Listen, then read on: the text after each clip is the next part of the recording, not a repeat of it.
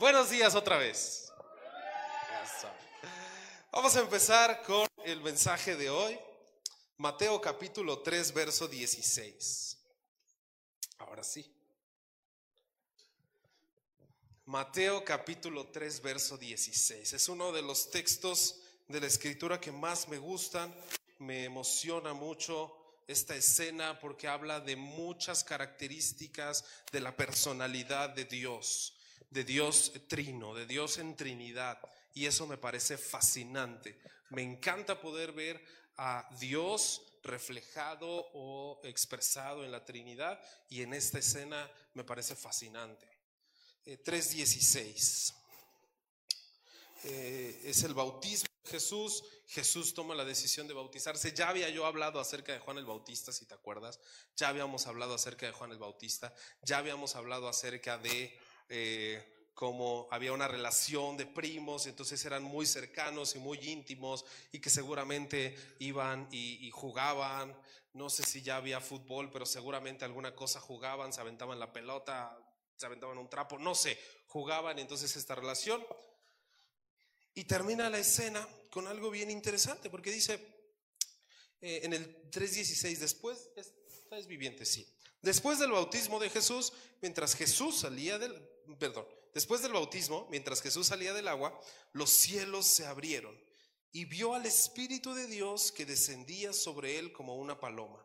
Y una voz dijo desde el cielo, este es mi Hijo muy amado, quien me da gran gozo. Padre, te damos gracias en esta mañana porque tienes a bien eh, mostrarnos tu corazón, hablar a nuestras vidas, eh, transformarnos, no dejarnos exactamente como estamos, sino ser moldeados poco a poco y paso a paso de acuerdo con la imagen de tu Hijo Jesucristo. Hoy eh, te adoramos, eh, damos este espacio solemne eh, hacia ti, hacia la impartición de tu palabra, que seamos expuestos a tu palabra, concentramos toda nuestra atención, todas nuestras acciones hacia ti y respetamos este tiempo de ser expuestos a tu palabra, porque tu palabra es lo que da poder, no canciones bonitas, sentimentales o emocionales, no un buen orador, es tu palabra la que en este lugar ha de transformar nuestras vidas. Te damos tantas gracias en el nombre de Jesús. Amén. Amén. Y entonces tenemos esta escena que, insisto, a mí me encanta. Porque dice, este es mi hijo muy amado y me da gozo. Y habla de muchas cosas, insisto, los pasos anteriores o los momentos anteriores. a la identidad, la obediencia de Jesús, la humildad, reconocer el ministerio de Juan el Bautista, o sea, habla de un montón de cosas. Pero llega este momento cumbre en donde vemos que el Padre habla, en donde vemos que el Espíritu Santo a través de una paloma desciende y entonces se sobre Jesús y confirman quién es Jesús. Pero me emociona, me intriga y me causa un poco de conflicto, también me preocupa el verso que sigue. Porque dice, el final del 16, este es mi hijo muy amado, quien me da gran gozo. Y luego en el 4.1 dice lo siguiente, luego el Espíritu llevó a Jesús, ¿a dónde? ¿A dónde? ¿Para qué?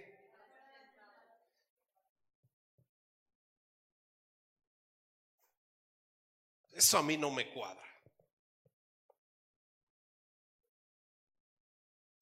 Escena épica. Imagínate lo épico de la escena. Jesús en el agua sube, o sea, de película, yo creo, de película, sube, todo mojado, obedeciendo, toda la gente a su alrededor admirada, Juan el Bautista diciendo, ¿qué acabo de hacer? ¡Wow! O sea, una escena impresionante. Desciende el Espíritu Santo, todos lo ven, se abre el cielo y se escucha una voz que es una voz, no me imagino que debe ser una voz así como la que, este es mi hijo amado. No, o sea, es una voz potente, poderosa, limitada. Porque yo creo que la verdadera voz del Señor nos truena a todos. Pero yo me imagino que debe haber sido una voz potente. Que dice, este es mi hijo muy amado. Entonces, después de eso, ¿qué dice que pasa? El espíritu, el mismo espíritu que descendió, lo agarra de la mano a Jesús y le dice, vámonos al desierto para que seas tentado. Esa enseñanza es contraria a muchas ideas de prosperidad que nosotros tenemos. Porque incluso tenemos dichos, ¿no? Al que obra bien le va bien. ¿No? Porque pues, te portas bien, pues, te va a ir bien. O sea, es, la, ley del, es el karma, ¿no? El karma existe. Si haces bien, te va a ir bien. Y si haces mal, te va a ir mal. Incluso por ahí hay una, frase todavía más eh, vulgar, ¿no? Que habla de eso. Precisamente porque somos muy afines a esta parte de decir, o sea, si haces las cosas bien, te va a ir bien. Es natural que eso suceda. Pero entonces Jesús es afirmado en su identidad y, y, el Padre le da su sello de aprobación. Hey, hey, vean todos, este es mi hijo. No solo le estaba hablando a Jesús, porque no le dice, hey, tú eres mi hijo. Dice, este es mi hijo muy amado. Valera dice, en quien tengo complacencia. O sea, yo tengo satisfacción de ver a mi hijo. Yo veo a este que es mi hijo y sonrío. Eso es lo que estaba diciendo el Padre. Él me da gran gozo. Y entonces tenemos esa escena y luego el Espíritu, insisto, se lo lleva al desierto para ser tentado. El Espíritu Santo lo llevó al desierto. ¿No lo llevó Satanás? ¿No lo llevó alguno de sus lacayos infernales? Lo lleva el Espíritu Santo al desierto. Después de escuchar la voz del Padre, ¿cuál fue la siguiente voz que escuchó Jesús? Bueno, después. Al diablo. De entenderlo a mí me dio mucha cosa, porque escucha a Dios y después la siguiente voz que escucha es la del diablo. Y se mete con su identidad. Si tú eres el hijo de Dios, va a pasar esto. Si tú eres el hijo de Dios, va a pasar esto. Si tú eres el hijo de Dios, va a pasar esto. Todo lo que Satanás ataca en la vida de Jesús en ese momento es su identidad, porque es lo que el, el, Padre acababa de afirmar. Este es mi Hijo muy amado en quien tengo gran gozo. Si es cierto lo que te dijo, nuestro pastor ha enseñado muchas veces que una de las virtudes, entre comillas, del diablo es la paciencia. Porque la voz del diablo no se escuchó en el primer día del desierto, ni en el segundo, ni en el tercero, ni en el cuarto, ni en el quinto. ¿En qué día se escuchó la voz de Satanás? Pasaron los días. Llega el día número 40 y entonces Satanás se para porque lo estuvo observando, estoy seguro. Dijo, no, viene bien fortalecido. Va saliendo de su encuentro. No le puedo decir nada. No le puedo decir, viene bien filoso. No, espérate, espérate, espérate. Día 3, día 5, día 10. No, todavía, todavía ora por los alimentos, ora por el perro, ora por el gato, ora por el, ora por todo. No, todavía no. Día 20, día 25, día 30. Ya se le pasó un día de leer la Biblia.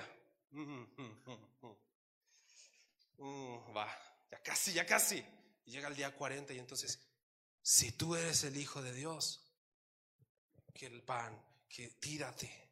Porque dice la escritura, siempre Satanás es, ah, Satanás es un rival digno para nosotros, ¿no? Para Dios no es nada, pero para nosotros es un rival dignísimo. Satanás tiene una capacidad impresionante, porque además toma la escritura y la retuerce.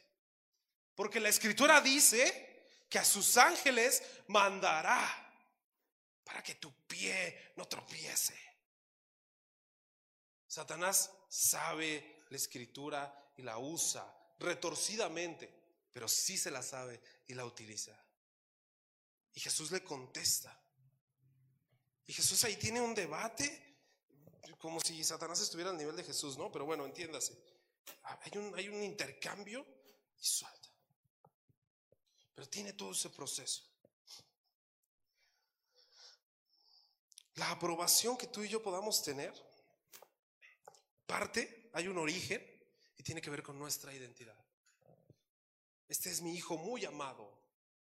Nada de lo que tú hagas, seas o tengas, va a sostener suficientemente fuerte tu vida, sino tu identidad. ¿Quién eres? Y Jesús sabía quién era. Jesús se sabía convencido de lo que era. Por eso cuando llega la voz demoníaca a decirle, si tú eres el Hijo de Dios, él dice, ¿cómo que sí soy? ¿De qué me estás hablando? O sea, ¿tú quién te crees? ¿Cómo que sí soy? Yo soy. O sea, no tengo por qué estar, eh, pues sí, cierto, a ver, no, déjame ver de dónde salgo, no, a ver.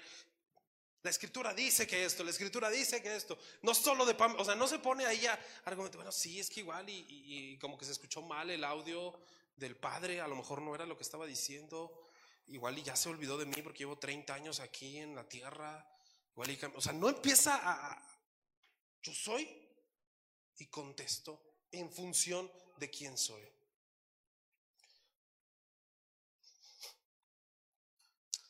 La aprobación del cielo en tu vida pocas veces se va a reflejar en bendición y prosperidad económica, ah, de salud o de cualquier otro tipo. Porque nuestro modelo que es Jesús tiene esto. La aprobación del cielo llevó a un siguiente paso que fue el desierto. Porque cuando los maestros creemos que nuestros alumnos están listos para pasar a un siguiente nivel, ¿qué hacemos? Les aplicamos un examen.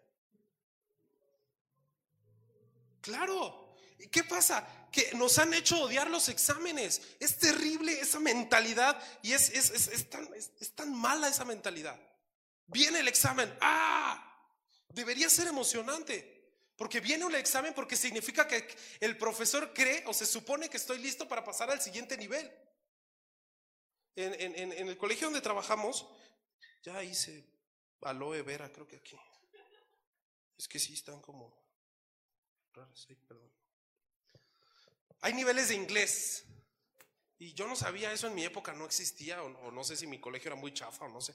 Pero A1, A2, B1, B2. Y creo que está ahí, no sé, una cosa así. Entonces hay niveles de inglés. Y hay, hay todo un reglamento acerca de los niveles de inglés.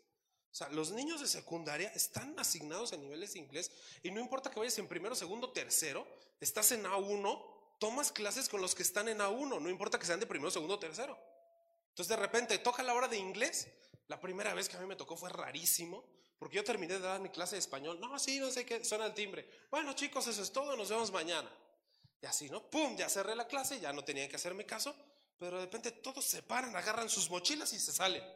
Y yo así de, ¿qué pasó? ¿No? ¿Qué clase de simulacro me, estoy perdiendo? ¿Qué está pasando? Y de repente empiezan a entrar otros de otro salón. Y yo, ah, caray, ¿qué pasó? Es que se mezclan, están los diferentes niveles. Entonces ya llegaba el otro salón, evidentemente yo me fui antes de que llegara el otro maestro y ya se acabó ahí. Pero sí fue una cosa muy rara porque hay esos niveles. Entonces, esos niveles, hay todo un reglamento. Y el niño que está, no, no sé cuál es el primero, no sé si A1 es básico o A1 es avanzado, no sé cómo está. Pero supongamos que el A1 quiere pasar a A2, o, o debería ser, ¿no? Tiene que aplicar un examen. Y entonces hay el esfuerzo. El reglamento dice que si el niño tiene que esperar a una, a una, época en particular y si reprueba ese examen para subir de nivel, no puede volver a hacer el examen o a intentar pasar de nivel hasta el siguiente ciclo de exámenes. O sea, no es como que, ah, hoy amanecí listo, hoy siento que estoy listo, voy a hacer mi examen. No, hoy, ah, ¿saben qué? No, se cancela mejor. O sea, hay un periodo específico de exámenes para pasar de un nivel a otro. Y si repruebas ese examen que te tocaba en mayo, no lo sé, ya no puedes hasta hacerlo hasta el siguiente periodo, que puede ser en seis meses o en un año. Porque los exámenes tienen que ver con eso, con promoción. Para pasar de segundo de secundaria a tercero de secundaria, tiene que haber una evaluación. Le llaman ya en cuestiones pedagógicas evaluación continua, y evaluación por no sé qué, evaluación por no sé cuál. No me quiero centrar en esa parte pero sí en señalar que tiene que haber una evaluación, hay un examen para pasar del 1 al 2. Y Jesús antes de entrar a su ministerio, fue llevado al desierto. Antes de empezar a hacer milagros, sanidades, resucitar muertos, fue llevado al desierto. Porque iba a ser promovido a un siguiente nivel. Pasó de ser el carpintero desconocido de 30 años a ser el maestro más famoso de la zona. Y esa transición te iba, venía con un examen. Y ese examen fue la tentación en el desierto. Y a partir de ahí, los ángeles vienen, les sirven, ¡fum! a darle. La aprobación del cielo en tu vida va a venir con tentación y con pruebas. Y yo me preocuparía si en tu vida no están habiendo tentación y pruebas. Porque una de dos. O conoces más el corazón eh, de Dios de lo que lo conocía David y eres más obediente que todos los discípulos y todos los patriarcas y jueces de la Biblia, esa es una opción, a lo mejor sí, y yo ya lo he dicho muchas veces, a lo mejor aquí hay santos muy perfectos y no como yo que soy un cochino pecador, a lo mejor aquí sí hay santos perfectos y, tú tendrías que estar enseñando aquí y no, yo, a lo mejor esa es una opción, esa es una opción, uno. O dos, a lo mejor no estás haciendo nada en tu vida, como el niño de nivel A1, que le vale, hay niños que me han dicho eso, profe, es que el A2 lo da la maestra Pip, no voy a decir quién, y me cae mal. Oye, pero te conviene estar en nivel A2, porque si vas a la prepa, en la prepa te van a pedir un nivel de inglés. Sí, sí, yo sé, yo sé, yo sé. Pero lo da esa maestra y no quiero pasar al siguiente nivel. Ah, bueno, pues síguete haciéndote pato. Y hay niños que llevan a uno, insisto, no sé cuál es el básico, a uno desde que están en la escuela, llevan 10 años en la escuela y no avanzan de nivel. Y no es por tontos, es porque no quieren promocionarse. No quieren avanzar al siguiente, porque les va a exigir más. Porque si sacas 9 en el A1, seguramente vas a sacar 7 en el A2, pero vas a ir mejorando. Acá el señor boxeador, ¿no? Si se da un tiro conmigo, no va a crecer absolutamente nada. Sí me defiendo, pero no tanto. Si se da un tiro, no va a crecer nada. ¿Por qué? Pues porque soy un saco yo para golpear. O sea, yo no sirvo de, examen, yo no soy una promoción digna para que él avance de nivel. ¿Qué tiene que hacer? Enfrentarse con gente que lo desafíe, que en boxeo le dé unos buenos, que termine cansado, que diga, Dios mío, no puedo con esto, porque eso lo va a ir promocionando. Si se enfrenta conmigo, a lo mejor me hago bolita y le aguanto varios rounds, pero nomás así. Pero yo no le voy a servir como examen. Entonces, es su decisión si se enfrenta conmigo para jugarle al tonto y decir, ay, le gané a Alejandro. no tiene chiste ganarle a Alejandro. O le gané a, no sé, de boxeo. Tal. O este que ya tiene tantos títulos o tantos no sé qué, o es campeón de no sé dónde. O ahí sí yo diría, es un buen examen. La, promoción, la aprobación del cielo viene reflejada en un examen, en una prueba, en una tentación. Y si estás pasando eso, da gloria a Dios, estudia para el examen y preséntalo. Y si no está pasando, aguas. Porque a lo mejor es eso. A lo mejor es que, ah, qué flojera el siguiente nivel. No me gusta el maestro. Me van a exigir más. Aquí llevo buen promedio. Me la estoy llevando bien. ¿Para qué me voy al siguiente? Ah, no. Pausa paréntesis. ¿Sí se está escuchando bien en la transmisión? ¿El nivel sí está? Porque creo que estos micrófonos no tenían nivel rojo. Yo aquí hablando media hora y no me han escuchado nada, ¿no? Se están viendo Omar y Renata y no saben ni qué está pasando. Es como en la escuela. ¿Quién trajo la tarea? Y los dos así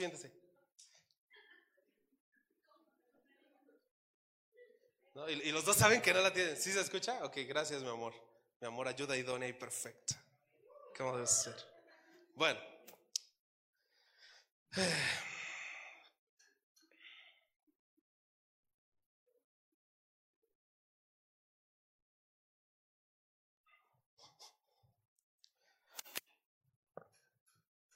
Después de eso, sigo con Jesús. Jesús no es el, personaje del que voy a hablar hoy. Acuérdense que son héroes desconocidos, pequeños héroes iba a decir, héroes desconocidos de la Biblia. Y sigue siendo desconocido ahorita, porque voy a cerrar porque me emocionó mucho su vida. Es un tipo que aparece pocas, muy pocas líneas en la Biblia, pero híjole, cuando lo estudié dije, Dios mío, yo quiero ser como él. Es impresionante lo que hace. Y todavía no voy con él. Pero Jesús camina en este sentido, sabe que es su identidad, se bautiza, va al desierto, empieza su ministerio, se avienta tres años.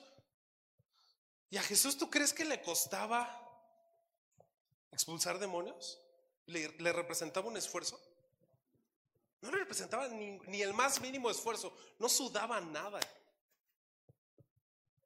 ¿Alguien de aquí vio la película del exorcista?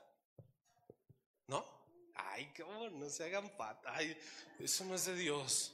Pues si no la han visto, no la vean. Está bien fea. Pero eh, el exorcista se trata, tengo entendido, nunca la vi, creo que nunca la vi. Vi algunos segmentos, pero creo que nunca la vi completa o, como tal. Y pues ya no la voy a ver porque claramente no es nada edificante, pero eh, según tengo entendido, trata de un sacerdote que busca durante toda la película, que debe durar hora y media más o menos, este, sacarle el demonio a una niña, ¿no? Más o menos eso. Y es una niña que está ahí bien, es un demonio choncho, ¿eh? Porque se hace para atrás y camina por las escaleras y voltea la cabeza. Está bien, está potente, está potente. Eh, y entonces toda la hora y media, el tipo intenta sacarle el chamuco a la niña. ¿Lo logra? ¿Sí lo logra al final? Ok. Si en vez del cura hubiese sido Jesús, ¿sabes cuánto hubiera durado la película? Entra Jesús, así. Fuera. Y pasan los créditos. Esa película hubiera durado 3 a 5 segundos. Porque Jesús era... Este no ve, que vea. ¡Pum! O sea, Jesús, Jesús no le representaba ningún desafío hacer estos milagros. Jesús levantaba muertos. Jesús creó el universo. O sea, ¿cómo le iba a costar algo a él? Eso no le era un desafío ni una prueba todavía era bastante humilde, que me encantaba cuando le decía a la gente, tu fe te ha salvado. Y yo por dentro, ¿cuál fe Jesús? Y fuiste tú. pero todavía era Jesús tan, tan, tan cercano a la gente que le decía, tu fe. Tu fe te salvó, tu fe te salvó. Tu ¿Cuál? fuiste tú, Jesús, fue tu poder, fue tu inmensa gloria, fue impresionante. tu fe en mí, ¿no? En ese caso debe haber sido, no tu fe en mí. Entonces eso sucede con Jesús. Ese Jesús impresionante. ¿Sabes cuál fue su prueba? Su prueba no fue resucitar muertos. Su prueba no fue dar vista a los ciegos. Lo que sí le representó un esfuerzo y un sacrificio sobrehumano fue amar a este asqueroso pecador. Eso sí lo tronó. Ese fue su, problema de Jesús. Amarme a mí sí le costó. Resucitar muertos no. Sanar enfermos no. Pero que yo tuviese identidad, sentido y propósito en mi vida le costó todo a Jesús. Jesús pasó por estas pruebas y fueron desafiantes y lo golpearon y lo lastimaron y lo hicieron añicos. Y después de eso, dice que le fue dado nombre sobre todo nombre. Y hoy está sentado a la diestra de Dios Padre. Y ante Él toda rodilla se doblará y toda lengua confesará que es el Señor. ¿Por qué? Porque se lo ganó. Porque pasó el examen. Todavía una noche antes del examen le dijo al Padre, Padre, si es posible, exéntame.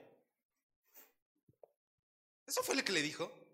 Que no tenga que pasar por este examen. Vamos a armar otro plan. Vamos a ver de qué otra manera podemos hacerlo. Eh, eh, vamos a sacar promedios, vamos a sacar puntos, vamos a ver de dónde puedo obtener, cómo podemos hacer para no tener que presentar el examen. Tenía una niña prepa semestral, ya terminó su, ciclo y tenía una niña que necesita 9 de promedio para exentar. Y con su promedio de los dos parciales, la niña sacaba 8.95. Y me dice, profe, sí, ¿no? Digo, ¿8.95 es 9? No. Entonces, ¿no? Profe, pero me faltan cinco décimas. Le digo, además, por burra te voy a quitar más puntos, porque no son cinco décimas, son cinco centésimas. Ah, sí, cierto. Digo, 8.95, no es 9. Y estaba buscando, profe, le digo un poema. No, ¿qué? Ah, porque es literatura. Le digo un poema, le recito un poema, le no sé qué, le no sé qué. Digo, no, no, digo, yo, no quiero trabajar nada con ustedes. Ustedes ya acabé el ciclo con ustedes, ahí se ve. Yo no los quiero ver. No, pero no, no, ya, ya, tengo clase. Y me fui a clase y regresé y me estaba esperando afuera de mi salón. Mi oficina, diréis back. Este, eh, profe, ya, ya, ya, me memorizó un poema, se lo vengo a declamar. Pero te dije que no. Digo, no quiero, no, no va a suceder. No va a suceder, no va a suceder, no va a suceder. Porque tiene la necesidad de exentar, quería exentar la niña. Jesús quería exentar. Si estaba en la voluntad del Padre. Eso sí. Pero su humanidad le dijo, exéntame. Porque en Getsemaní Jesús recibió toda la carga del pecado. Se estaba preparando en ese momento para presentar el examen y cayó sobre él todo el pecado de la humanidad. Cuando tú y yo pecamos y tenemos culpa, nos sentimos mal y nos sentimos raros. Jesús estaba recibiendo en ese momento una culpa que no era suya, que no había hecho, que no había cometido ningún pecado, no había sido infiel Jesús, nunca había mentido, nunca había robado, nunca había asesinado a nadie, nunca había hecho nada malo y en ese momento Jesús recibe toda la culpa. Pero además de la culpa, recibió la depresión, recibió ansiedad, recibió todos estos problemas psicológicos y mentales que están tan de moda o están tan de moda en el sentido de que se han expuesto más y en Jesús, en ese momento en Getsemaní recayó toda la ansiedad, la depresión, los golpes, todo cayó en ese momento sobre él. Y fue entonces que su humanidad aflora y dice, Señor, si puedo, exentar, exéntame. Pero que no se haga mi voluntad, sino la tuya. Y el Padre le dijo, esta es mi voluntad. Y Jesús dijo, va. Y al otro día va y se presenta el examen. Parece que lo reprueba. Satanás se emociona Satanás se llena la boca de decir, maté al Hijo de Dios. Y Jesús resucita el tercer día, aprueba el examen y ya no es creador, sino es partícipe de la humanidad y la salva desde dentro a la humanidad. Entonces Jesús recibe títulos, recibe honor, recibe posición, recibe nombre, recibe todo, recibe todo, recibe porque pasó de un nivel a otro. Era creador. Y el creador ya merecía todo. Pero además de ser creador, pasó a ser salvador. Y eso no necesitaba hacerlo. Eso no era necesario. Ya va a acabar el tiempo, yo llevo la mitad, creo. Lo bueno que ustedes me respetan mucho y se van a quedar hasta que termine, ¿va?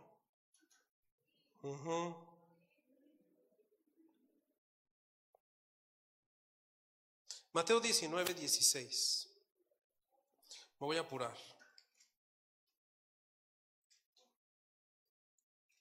Prometo terminar antes de que Jesús venga.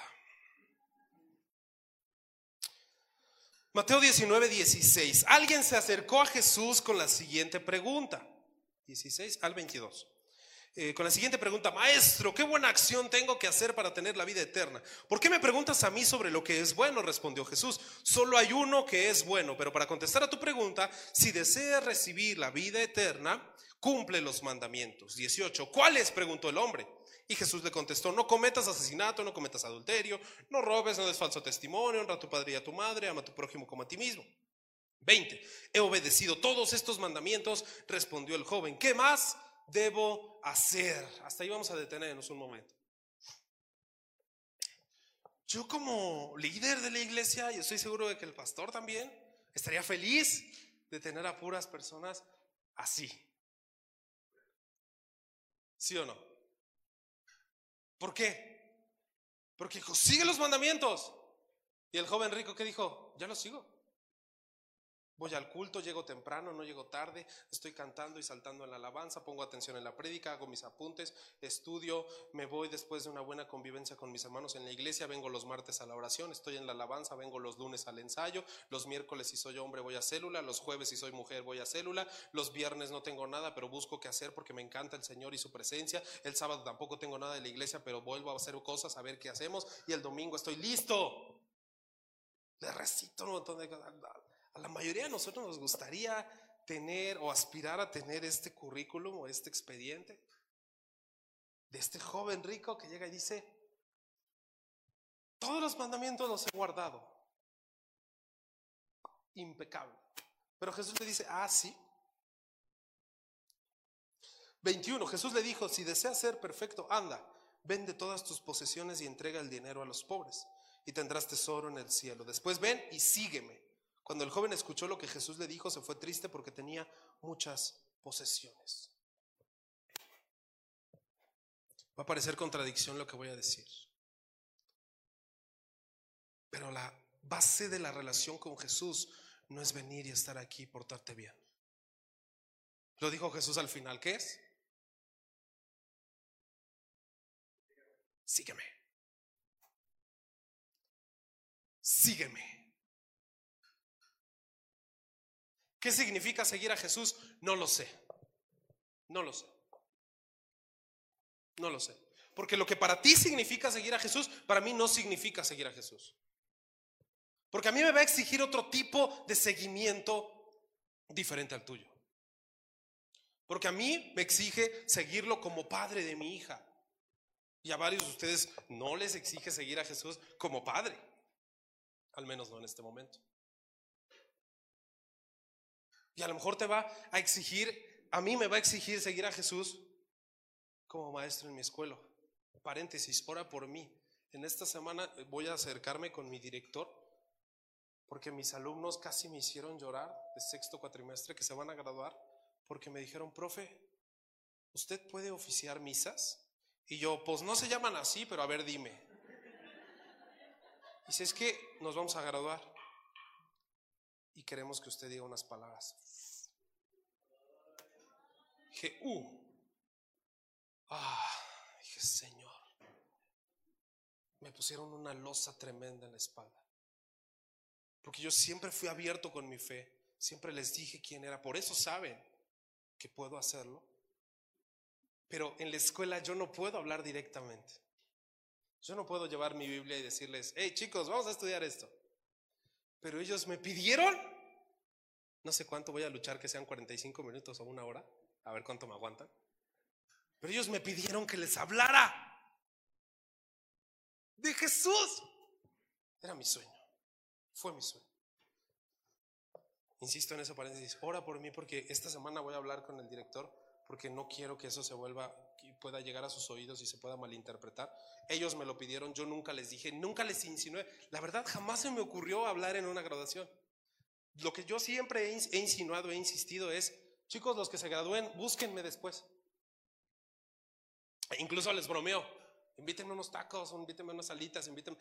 ¿Por qué? Porque mi intención es, ya siendo exalumnos, ya puedo hablar de lo que a mí se me dé la gana con ellos. Entonces, pues ya. Entonces, eso sí siempre lo he insinuado, siempre. Búsquenme después, búsquenme después, búsquenme después. Pero jamás se me hubiera ocurrido en la graduación, la misa. Jamás se me hubiera ocurrido. Y a ellos se les ocurrió y dije, sí, Señor. Entonces estoy emocionado. Me han planteado otras propuestas, he pensado en otras cosas. Dije, bueno, a lo mejor no yo, pero mi papá. Pero dije, es que mi papá, pues es, o sea, no es el profesor, ¿no? Es, un ministro diferente, ¿no? Y ellos pidieron al profesor. Entonces. Pensé en Javi, mi amigo que Javi los va a tener emocionados, intrigados, llorando, riendo, a todo. Pero no, no, no, soy yo. Entonces espero que el director no me ponga peros, no tenga inconveniente. Y si es así, pues necesito una estrategia diferente. Cierro paréntesis. La clave es entonces, ven y sígueme. Ven y sígueme. Ven y sígueme. Ven y sígueme. Y a los que trabajan el domingo a las 10 de la mañana, probablemente no les va a exigir, ven y sígueme aquí a las 11. Probable, dije probablemente, porque tampoco estoy seguro. Porque aquí hay más de una persona que yo he visto cómo abandona un trabajo por causa de seguir a Jesús y después de tomar esa decisión, no le fue bien, le fue de la patada.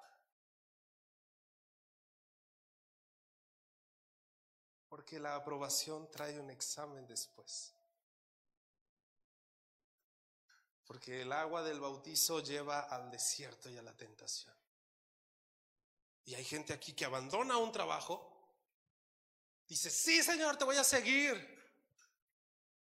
Y el Señor no dice, oh sí, te voy a hacer multimillonario porque vi tu obediencia y tu corazón y ya. No. El Señor dijo, sí. Y se aventaron meses de prueba, complicaciones, sangre, sudor y lágrimas. Y después del examen aprobado, porque así es como funciona el Señor. ¿Por qué? No tengo idea. Seguir a Jesús. Pregunta, no me contestes. ¿Estás siguiendo a Jesús? ¿O vienes a escuchar a un tipo que luego de repente dice dos, tres cosas interesantes? Y cuando sí hay cajón, la música se escucha bien. ¿Estás siguiendo a Jesús? No portarte bien, no seguir los mandamientos, no recitar tal, tal, tal, hago tales cosas. ¿Estás siguiendo a Jesús? Porque esa es la esencia de la relación, seguir a Jesús, no cumplir, seguir a Jesús.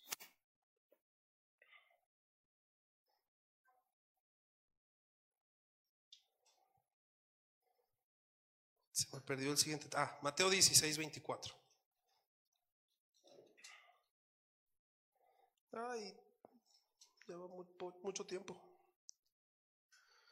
16:24. Luego Jesús dijo a sus discípulos, si alguno de ustedes quiere ser mi seguidor, tiene que abandonar su propia manera de vivir, tomar su cruz y seguirme. Ahí está un poco, poco, poco más desglosado que es seguir a Jesús.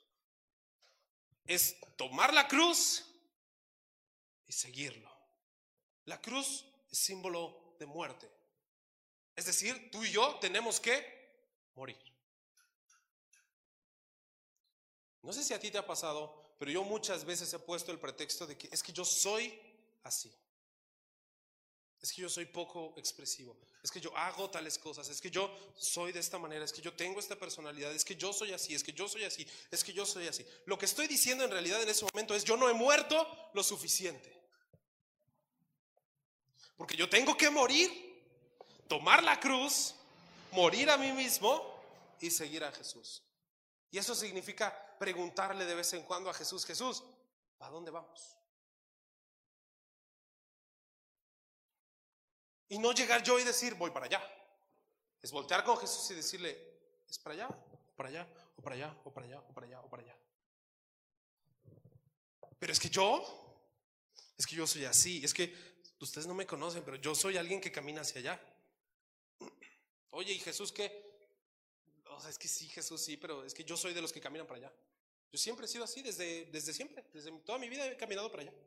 Entonces voy a seguir caminando para allá, porque yo camino para allá. Y se nos olvida hacer esto, preguntarle a Jesús, Jesús, ¿para dónde? Seguir a Jesús significa eso. Físicamente en ese momento era seguir a Jesús atrás de él. Vamos para allá, vamos para allá, vamos para allá, vamos para allá. Hoy no lo tenemos físicamente, pero es preguntarle a Jesús, ¿para dónde? ¿Para dónde? ¿Para dónde? ¿Para dónde? ¿Cuántas de nuestras decisiones se basan en lo que consideramos que son nuestras necesidades y no en la voluntad de Jesús? ¿Esta pareja es la ideal? ¿Este trabajo es el ideal? ¿Este negocio es lo ideal? ¿Esto es lo ideal? ¿O es que yo busco con mis criterios? Con mis criterios. Tenemos que seguir a Jesús. Voy a empezar con el último personaje. Voy a recortar un montón.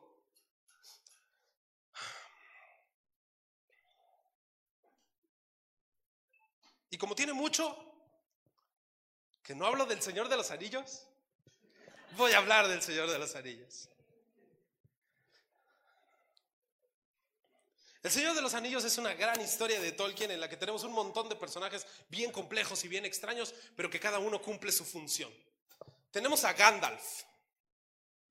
Gandalf es el mago, el hechicero, el sabio, viejo. Ni siquiera es ser humano, él. Es, eh, bueno, no, me, voy a, ver muy friki, mejor no. Pero no es humano. No, es un, es un, es un personaje diferente. Y Gandalf es sabio. Y entonces él de repente entra a la historia y les dice qué hacer. Y de repente los pone a chambear. Y bueno, ya me voy al rato regreso. Y se va. Él los abandona otra vez.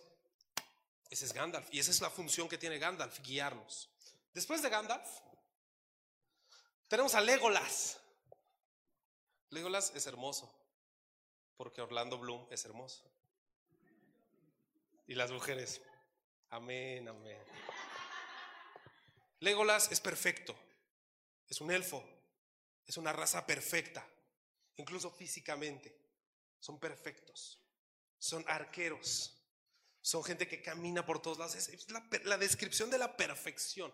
Legolas es habilidad. Eso es lo que provee Legolas a la historia, perfección, habilidad.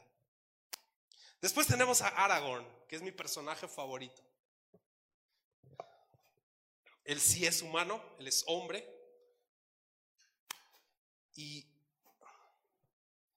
porque tiene que ver con lo que voy a decir después. Aragorn era el legítimo heredero al trono de Gondor.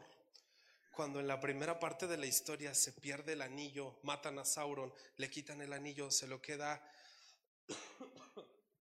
Isildur. Isildur, en vez de ir a destruirlo, lo guarda y entonces empieza una maldición sobre sus generaciones.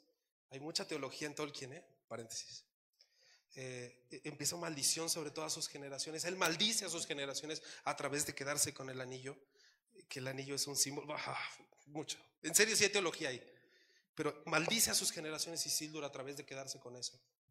Entonces, a través de esa situación, todas sus generaciones se quedan manchadas y Sildur era el rey de Gondor. Y después de eso, Aragón, que es heredero, es tatara, tatara, tatara, nieto de Isildur, era el heredero, el legítimo heredero al trono de Gondor, pero no lo acepta porque se rompió ese linaje de reyes y entonces los que estaban asignados en Gondor era como un como un virrey, como un gobernador, una cosa ahí medio rara, que no era el rey, pero era el que gobernaba.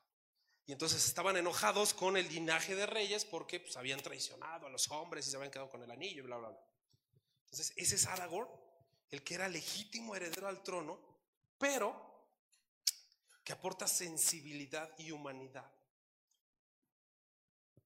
Él es, esa parte más delicada, más humana, más sensible.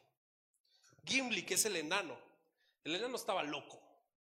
Ese quería matar a todos, ese quería atrabancarse y agarrarse a guamazos con todo el mundo, le entraba a todos los lugares. Era el atrabancado.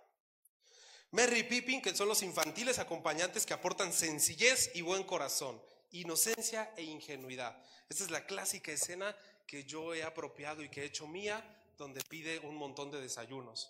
Así que no vamos a desayunar. Sí, desayunamos. Ese fue el primer desayuno, falta el segundo. La merienda, el almuerzo, no sé qué. Tenían como 16 comidas los hobbits. Y eran estos sensibles, ingenuos e inocentes. O sea, están a punto de irse a la guerra y estaban preocupados por el segundo desayuno. Esos son estos dos personajes. Luego tenemos a Frodo, que es el elegido que a mí nunca me gustó el casting de, de, Frodo, de Laia Wood, porque siempre traía una, casa de, una cara de compungido, sufriente, raro. Siempre andaba así todo raro. En las escenas siempre era así, uh, muy feo. Sí, no, nunca entendí, pero bueno, él es Frodo y es el elegido portador del anillo que casi logra enfrentársele con éxito, pero que siempre mantiene la fuerza y la determinación. Al final de la historia, si no has visto El Señor de los Anillos, qué pena, pero en la última película Frodo se raja, y dice, me voy a quedar con el anillo. Y se lo pone. O sea, sí terminó sucumbiendo ante el poder del anillo. Y ese es Frodo. Y por último, y el más querido de algunos, Sam, el amigo incondicional, que lucha contra todo y contra todos, y que se rifa por Frodo aun cuando Frodo lo traiciona. Sam era el amigo incondicional. ¿Qué hice con todo esto del Señor de los Anillos? Cada personaje tenía una función y una particularidad, un valor fundamental que lo definía y que a lo largo de la historia lo hacía caminar en ese sentido. El guía, el sensible, el atrabancado, el esto, el esto, el esto. El esto. Hay una escena casi al final de la primera película en donde el hijo del gobernador de Gondor está a punto de morir y se había peleado con Aragorn el legítimo heredero al trono de Gondor. Que de hecho era una pelea pues, cantadísima. Y está muriendo el hijo del gobernador, tiene 14 flechas en todo el cuerpo, o sea, ya valió. Está ahí moribundo. Se acerca el otro, le dice, no, no te preocupes, vamos a ir. Y le empieza a hablar de la ciudad. Dice, vamos a ver las torres blancas, vamos a escuchar el cuerno de Gondor. y le empieza a decir. Y, Boromir, que es el hijo del gobernador, le contesta, yo te hubiera seguido a donde quiera mi hermano, mi amigo, mi rey. Y esa escena a mí me conmueve. Sin mentirles, la última vez que la vi lloré y Fer es testigo de eso. Porque el tipo se conmovió. Dice, esa era la lealtad que buscaba tenerse. Es decir, mi rey. Ese reconocimiento de mi rey le estaba diciendo, ya no hay más gobernadores en Gondor. Tú eres nuestro rey. Y yo debí seguirte desde el principio. Y si hoy pudiera hacerlo, te seguiría. Tú eres mi rey. A mí me conmueve mucho. Lloro con el Señor de los Anillos, de verdad. Es una cosa hermosa. Pero voy a esto. ¿Qué rol tienes tú dentro del reino? Tolkien es un gran autor, uno de los grandes autores de la época contemporánea, pero no es mejor autor que Dios. Y Dios en este reino te ha asignado a ti un rol que te corresponde, el cual yo no sé cuál es. Yo no conozco cuál es. Yo no sé cuál es tu función dentro del reino. Pero estoy convencido de que tienes una función en el reino. ¿Cuál es el valor más importante que tú le aportas al reino? Insisto, estaba el guía, el atrabancado, que sin el atrabancado no hubieran sucedido cosas. Que sin el perfecto no hubieran sucedido cosas. Que sin el sensible no hubieran sucedido cosas. O sea, todos los personajes aportan algo a la historia. ¿Tú qué estás aportando a la historia? ¿Cuál es tu rol de involucramiento en la iglesia y en el reino de los cielos? ¿Cuál es? Y voy a hablar por último de este hombre, que a partir de hoy yo honro y admiro. y que se nos ha vendido y que tenemos la imagen de eh, básicamente de cornudo, porque así es como entró a la historia. El esposo de Betsabé, con la que David adulteró y que todos conocemos como Urias, el pobre cornudo, que su función dentro de la historia fue que le pusieron el cuerno. O sea, eso fue lo que hizo. Así aparece en la historia. Pero este Urias, este Urias es impresionante. Segundo libro de Samuel, otro paréntesis, cuando decimos primero y segundo en el Nuevo Testamento son libros, no son cartas. Es segundo libro de Samuel, no es segunda carta de Samuel. Detalle innecesario, pero que ya lo mencioné. Segundo de Samuel 11, no, Mm, segundo de Samuel 23, perdón, perdón, perdón.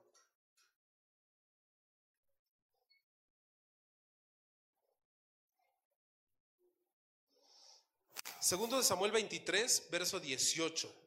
El subtítulo que tiene mi Biblia dice Los 30 valientes de David. Y dice, Abisaí, hijo de Sarbia, hermano de Joab, era el líder de los 30. En una ocasión usó su lanza para matar a 300 guerreros enemigos en una sola batalla. Fue por hazañas como esta que se hizo tan famoso como los tres. Abisaí era el comandante y el más famoso de los 30, aunque no era uno de los tres. Y después tenemos un montón de nombres, un montón de nombres que nos dicen cuáles eran los 30 que estaban ahí involucrados. De ahí me quiero saltar hasta el 39. En el verso 39 se menciona Urias elitita. Urias era entonces uno de los 30 valientes, cercanos e íntimos de David. No era un pelafustán cualquiera, no era un soldado raso que andaba por ahí. Era uno de sus 30 guerreros cercanos, íntimos. Y esto agrava todavía más las cosas cuando David lo traiciona, porque era su cercano, era su amigo. Y nos mete todavía en un problema más grande, porque nos dice, a ver, David conocía a Urias, había caminado mucho tiempo con él. Había caminado mucho tiempo con Urias. Conocía su corazón o debía conocer su corazón y sabía que el tipo cuando lo trajera no iba a irse a acostar con su mujer como David tenía planeado. David ve a Betsabe, la desea, estoy casi seguro de que sabía que era una mujer casada, porque si era uno de estos 30, pues estoy casi seguro de que conocías a su mujer. Entonces sabía que era la mujer de uno de sus amigos más cercanos. La desea, la manda a traer, se acuesta con ella, adulteran, se va, se dan cuenta de que están embarazados, se preocupa, manda a traer a Urias de la guerra. O sea, estamos conscientes de que pasó un tiempo, o sea, no fueron tres días. O sea, si se acuesta con ella y se dan cuenta de que están embarazados, no soy experto en ginecología, pero pues en la primera semana no te das cuenta, y menos este, en aquel entonces. Entonces tuvieron que pasar semanas, meses, que se le empezara a notar que no tuviera su periodo la mujer. O sea, pasaron cosas. Y entonces es donde David dice, macabramente, lo voy a traer. Para que no se sepa que, que lo traicioné. Y voy a hacer que se acueste con su mujer. Y entonces va a creer que es su hijo. Y ya la hice. Y Urias era leal. Urias era leal lo manda a traer y le dice, no, ¿cómo me voy a acostar con mi mujer cuando mi gente está muriendo en el frente de batalla? ¿Cómo rayos voy a osar sentar, acostarme, dormir, comer cómodamente en mi casa cuando mi gente se está muriendo allá? Ni borracho. Porque David todavía lo quiso engañar, lo embriagó. Y el tipo ya no estaba en sus cinco sentidos, pero ni borracho fue desleal. Aquí no sucede. Pero ya ves que allá afuera luego dicen, es que, es que tomé mucho y perdóname mi amor. Este tipo, ni borracho, fue capaz de traicionar sus ideales. Y en el ejemplo de actual, significa serle infiel. Aquí ni siquiera era algo malo, era irte a acostar con tu mujer, era tu esposa, tenías todo el derecho. Urias tenía toda la oportunidad y la bendición del cielo para ir y acostarse con su mujer. Pero para él fue más importante en ese momento que acostarse con una mujer, ser leal a su gente, a sus hombres que estaban muriendo y muriendo y muriendo. Y él disfrutando el placer de la intimidad sexual con su mujer. No. Ni borracho el tipo fue capaz de traicionar sus valores y sus principios. Ese era Urias, el leal. Y hoy quiero comenzar mi mensaje. Ah, quiero cerrar con este hombre. Había lealtad en su corazón. Creo que es importante mencionar esto. Y el pastor normalmente termina más tarde, así que todavía tengo tolerancia.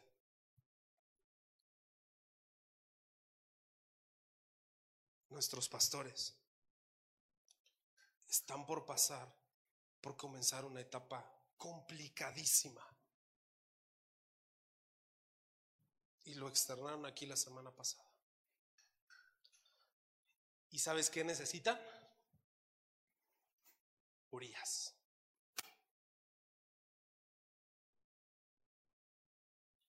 Eso necesita. Necesitan gente leal. Gente leal. Gente convencida, firme,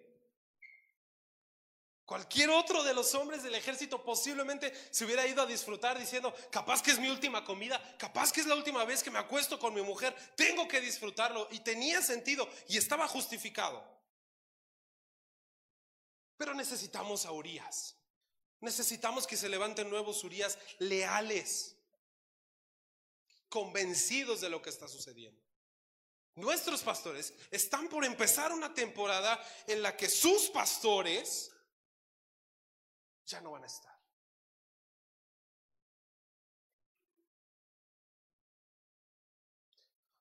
Y aunque yo le agrego dramatismo, porque son mis papás, yo no me imagino.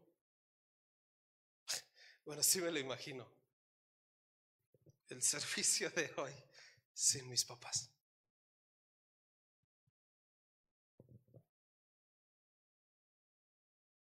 El cajón no estuvo listo.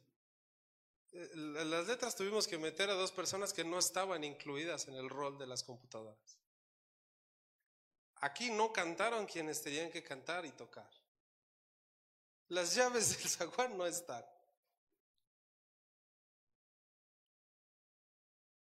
Y te estoy hablando de mis pastores. No te quiero hablar de mis papás porque me muero. Me tiro en llanto ahorita. Yo no me imagino no tener a mis pastores. Y nuestros pastores hoy están sin pastores. Sin esos pastores, entiéndase, ya se habló con el apóstol Salinas, ya hay una determinación, ya, ya, ya está solventado, porque nadie puede estar sin pastor. Pero pues yo les decía, no es como que Coca, ¿no? Coca Nacional, el subdirector nacional, este, renunció y ahora el otro pasa, contratan a uno nuevo y ahora les presento al nuevo subdirector nacional de Coca-Cola. Ah, mucho, mucho gusto. No es así. O sea, no es como que, ah, hola, mucho gusto, es el nuevo pastor, ¿eh? Felicidades. Imagina, imagina, espero que no te gustara eso. Espero, ¿no? Que el próximo domingo llegaran y nos dijeran, hola, buenas, les presento a nuestro nuevo pastor. Quien sea. Yo esperaría que tú no dijeras, ah, qué padre, ¿no? Qué chido, un gusto, nos vemos. Yo esperaría que no dijeras eso. Esperaría que te doliera, que dijeras, ¿cómo? ¿Mis pastores? Así están nuestros pastores. Y necesitan a estos Urias, leales. El mensaje de hoy se llama hasta la muerte. Hasta la muerte. Urias fue leal hasta la muerte. Urias pudo haber traicionado esa parte de su convicción, pero decidió no hacerlo así, porque fue leal hasta la muerte. Jesús se mantuvo hasta la muerte. Y dice la escritura además, muerte de cruz. Que no es cualquier muerte, pero no vamos a hablar de la cruz, hasta la muerte.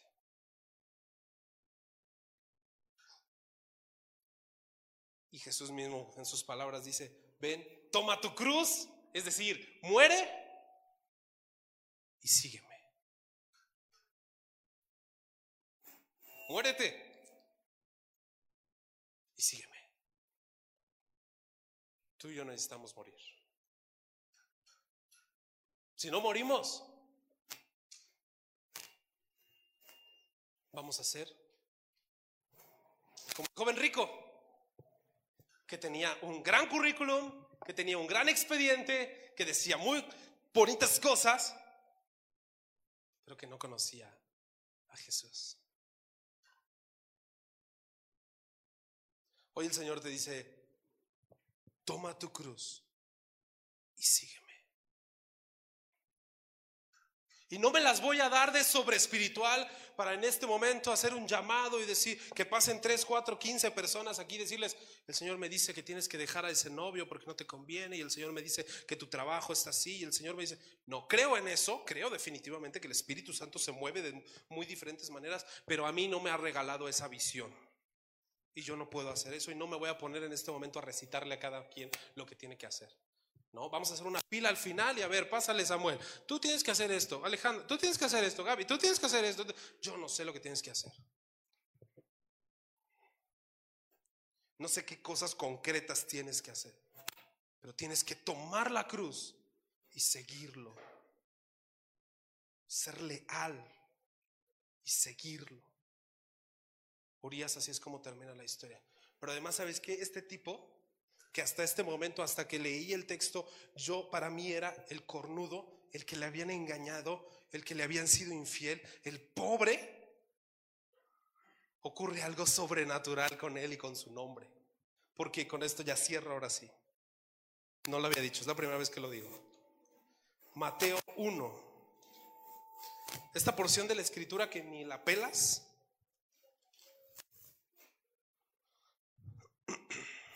Porque normalmente te, saltas esto, estoy casi seguro, que son las genealogías. No, nadie las pela. ¿Por qué? Porque son nombres bien raros que ni puedes pronunciar. Sabrosón, hijo de hijo de Sa, y engendró a 14 hijos, y uno de sus hijos era Sabrosón, y, y nunca los pronuncias, y como nunca los pronuncias y dices, pues ¿qué me va a enseñar Dios ahí? Pues dices a la goma, ya, ya que acaba, listo. Pero aquí te voy a enseñar que hay una importancia impresionante en la genealogía también. Mateo 1, 1. El siguiente es un registro de los antepasados de Jesús el Mesías, descendiente de David y de Abraham. Abraham fue padre de Isaac, Isaac de Jacob, Jacob fue el padre de Judá y de sus hermanos. Judá fue el padre de Fares y de Sera, la madre de Tamar. Fares fue el padre de Esrón. Esrón fue el padre de Ram. Ram fue el padre de Aminadab. Aminadab fue el padre de Nazón. Nazón fue el padre de Salmón. Salmón fue el padre de Boz. Su madre fue Raab. Boz fue el padre de Obed. Su madre fue Ruth. Obed fue el padre de Isaí. Isaí fue el padre del rey David. David fue el padre de Salomón. Su madre fue Betsabé, la viuda de Urías. Urías no tenía ninguna relación sanguínea con Jesús.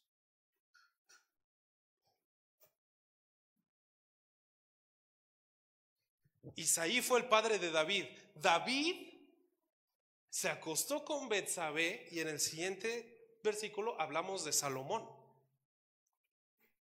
Urias se coló.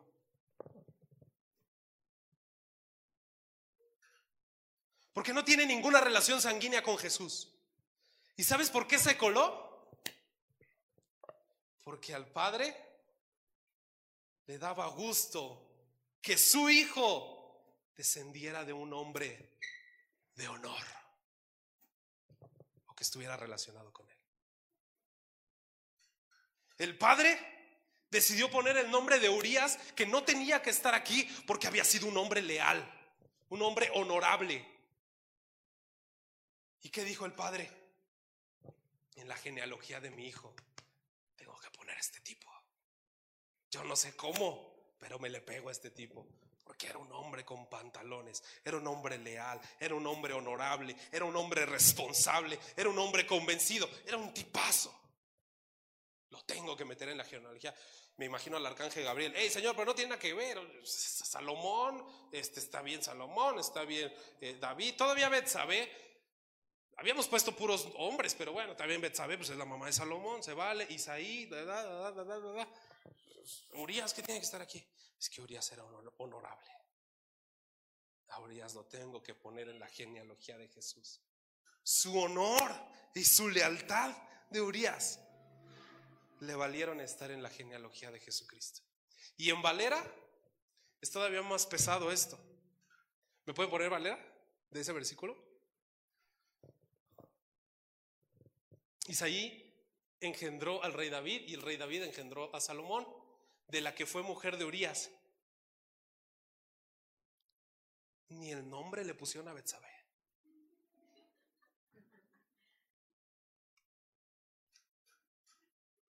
En Valera ni, ni la mencionan, de la que fue mujer de Urias. ¿De quién? De Urias. Urias leal, Urias honorable, Urias firme, Urias convencido de Urias.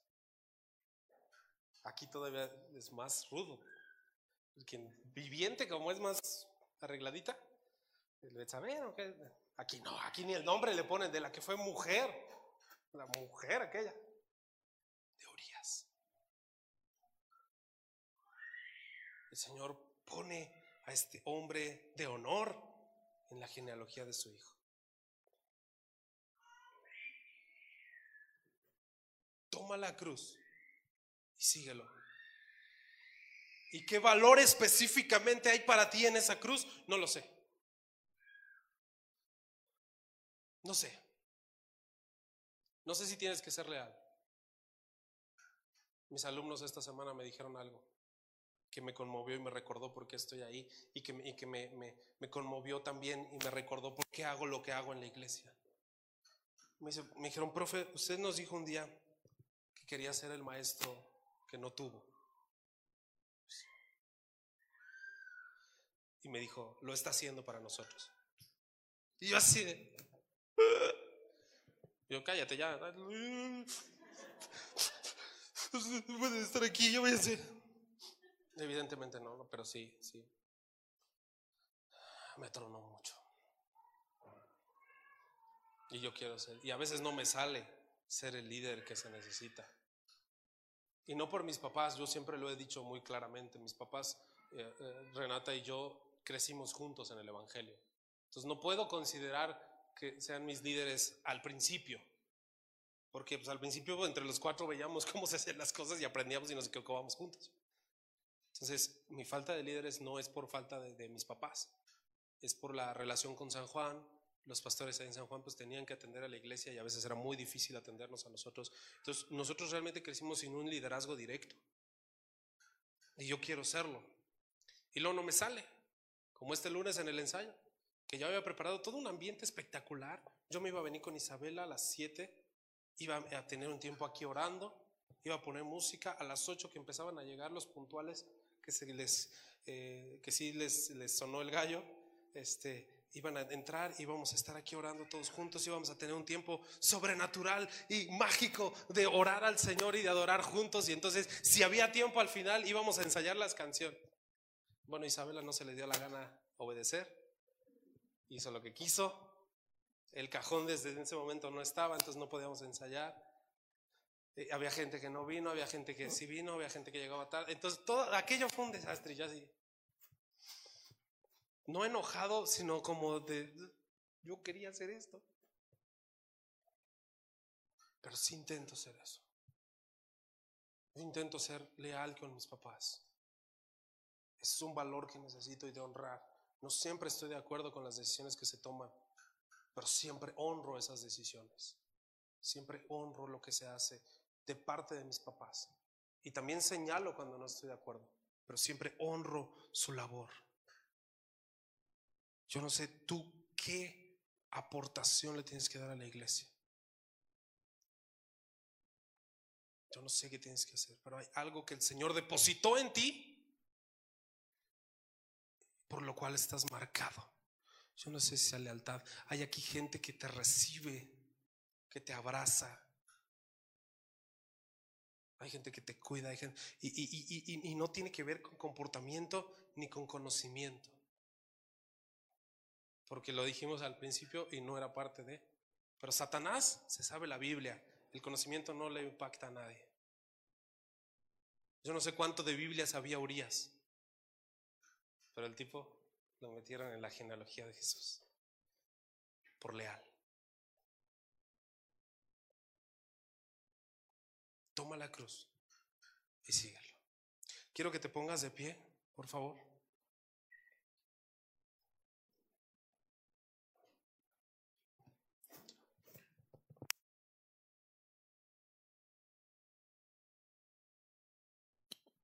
Y que puedas cerrar tus ojos.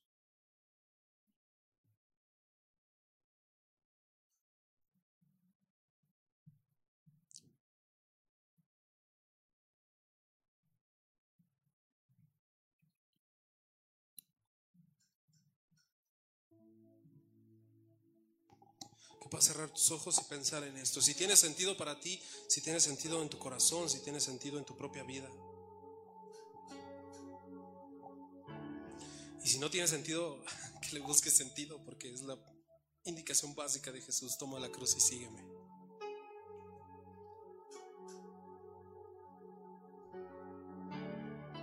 Que encuentres sentido a lo que acabas de escuchar. El Espíritu Santo entender lo que acabo de escuchar. Y, y, lo que no es para mí, lo que no era para mí, déjame desecharlo, pero lo que sí es para mí, déjame entenderlo y vivirlo.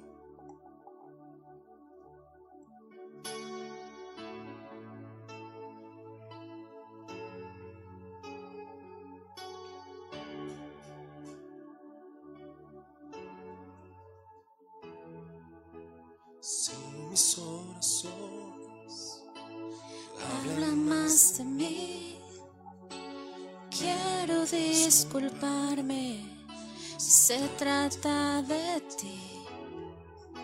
Si me he olvidado de lo que un día fui. vuelve a recordarme. que nada soy sin ti.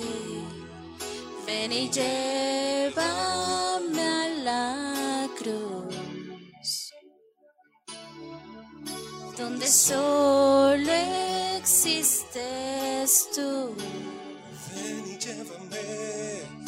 Ven y llévame a la cruz, donde solo existes tú. Si me gano el mundo, y te pierdo a ti, de nada me vale. Tú eres mi vivir, eres mi tesoro, eres mi existir. Yo sé que tengo todo si te tengo a ti. Ven y llévame a la cruz, donde solo existes tú.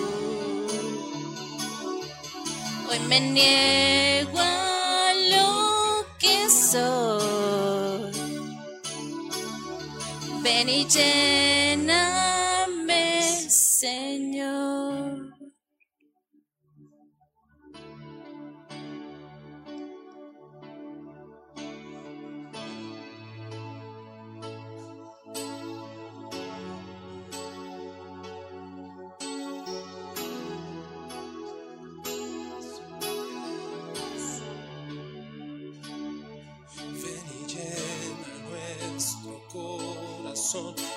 Llena nuestro corazón, ven y llena nuestro corazón, Jesús. Ven y llena nuestro corazón, ven y llena nuestro corazón, ven y llena nuestro corazón, Jesús. Jesús, ven y llena nuestro corazón, ven y llena nuestro corazón, ven y llena nuestro corazón, Jesús. ven y llena nuestro corazón. Ven y llena nuestro corazón, ven y llena nuestro corazón, Jesús.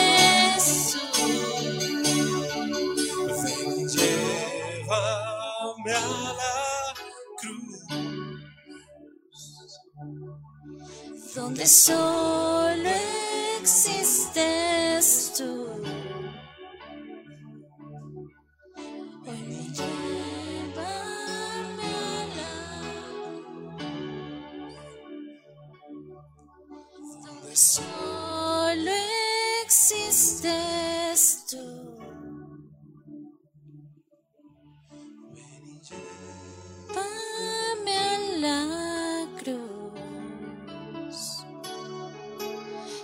donde solo existes tú. ven y llévame a la cruz, donde solo existes tú. Ven y llévame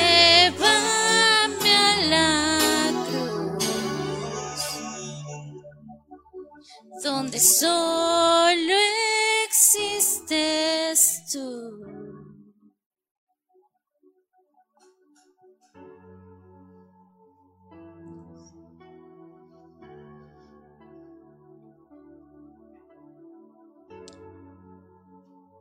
Llévanos a tu cruz. Y llévanos a tomar nuestra